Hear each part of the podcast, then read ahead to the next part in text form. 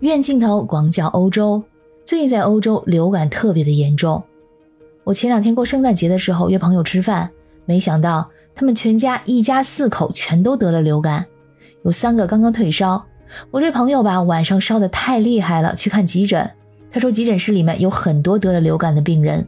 因为流感最近实在太严重了。我在一周前在网上下单买的感冒药，目前呢还是毫无发货的动静，在之前基本都是隔天就发货了。在以前呢，这是从来都没有的事儿。德国现在据说已经有一千万人已经感染了流感，药物紧缺，很多德国父母要跑好几家药店才能给生病的孩子买到一瓶退烧药，很多人干脆去了捷克边境去买药。我发在社交媒体上说现在不好买药，有在奥地利的小伙伴告诉我如何去捷克边境买药的细节，说捷克的药又便宜，货源也比较充足。如果在国内的话是跨省买药，那在我们这儿干脆是跨国买药。大家好，我是在欧洲的可可鱼，欢迎收听我的节目。德国最近缺药缺的特别的明显。德国媒体有篇报道说，如果说中国的需求量增加，那么德国得到的会更少。那么目前中国对布洛芬的高需求，真的会让德国人更难买到退烧药吗？首先，可能有些小伙伴会想到，最近可能听说过有海外的华人帮国内的亲戚朋友们买药寄回去，或者有不少代购也会在当地的药房买药，但是。就算是咱们国人的购买力再强，也不可能把一个国家的药店给搬空了吧？而且药店对这种药也是有限购的。这德国缺药也不是一天两天的事儿了，早在几个月前呢，德国媒体上就有很多相关的报道。不过最近呼吸道合胞病毒感染，还有流感等传染病特别严重，又经过了一个圣诞节，人口流动大，又有了很多新增的感染病例，所以目前这个情况显得更加严重。大人小孩一起遭殃，对医疗机构，特别是儿童病房所造成的负担，现在已经不亚于新冠了。而在德国，像退烧药等这些基础药物的供给，中国确实占有着特别重要的地位。我们把布洛芬当做一个例子，尽管说全球很多药商呢在卖这种常规的退烧药，但是所有的药商都需要从特定的生产商那里获得这种布洛芬的原料药，而全球可以生产原料药的厂商啊，那就是屈指可数。包括湖北的亨迪药业，还有山东的新华制药，而另外的几家则主要来自于印度和美国。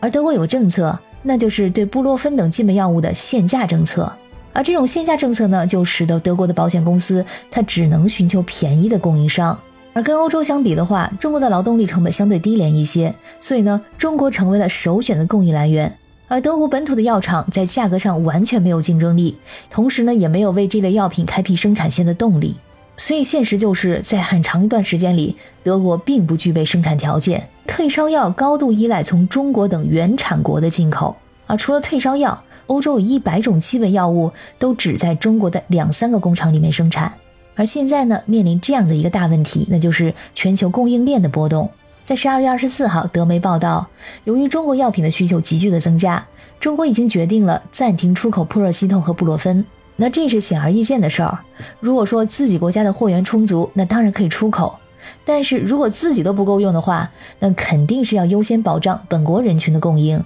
这是天经地义。我看国内的报道，现在国内无论是原料药还是制剂的产量确实非常大，但是完成生产它是需要时间的。比如说，一个工厂生产四百吨原料药，它需要一个月，然后工厂把这四百吨的原料药卖给制药企业。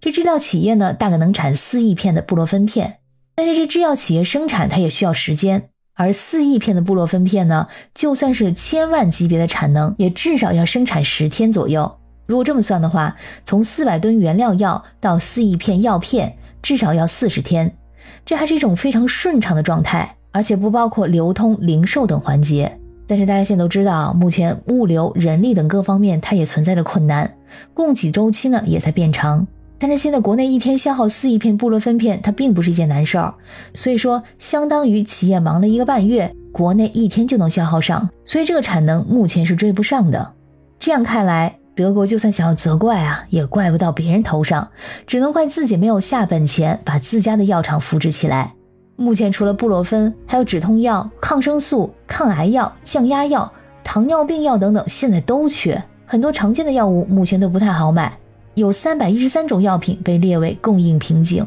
全球化导致了欧洲药品的供应短缺。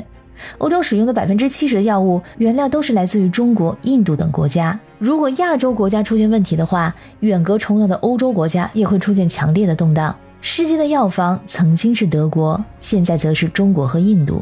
那这样下去呢，肯定也不是办法。为了化解这种风险，欧盟希望供应商在欧洲生产，将来也授予折扣协议，在欧洲招标，尽量减少对亚洲国家药物的依赖。这个实现起来很不容易，因为现在原材料上涨的严重，利润被压得非常的低。